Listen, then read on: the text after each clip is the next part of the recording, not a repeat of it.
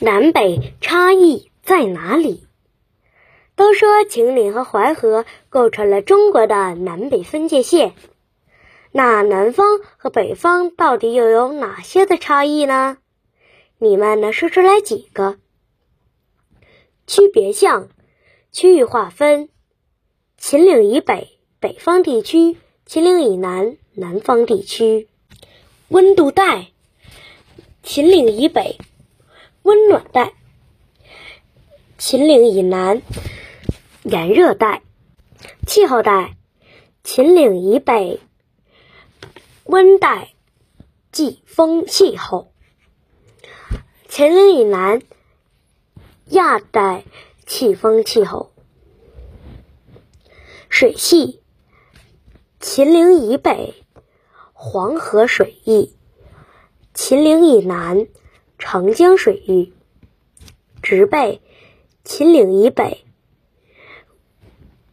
温暖带落叶阔叶林；秦岭以南，亚热带常绿阔叶林。农作物，秦岭以北，多旱地，以小稻为主要的粮食作物。秦岭以南多水田，以水稻为主要粮食作物。主食：秦岭以北以面食为主，秦岭以南以米饭为主。干湿度：秦岭以北属于半湿润地区，秦岭以南属于湿润地区。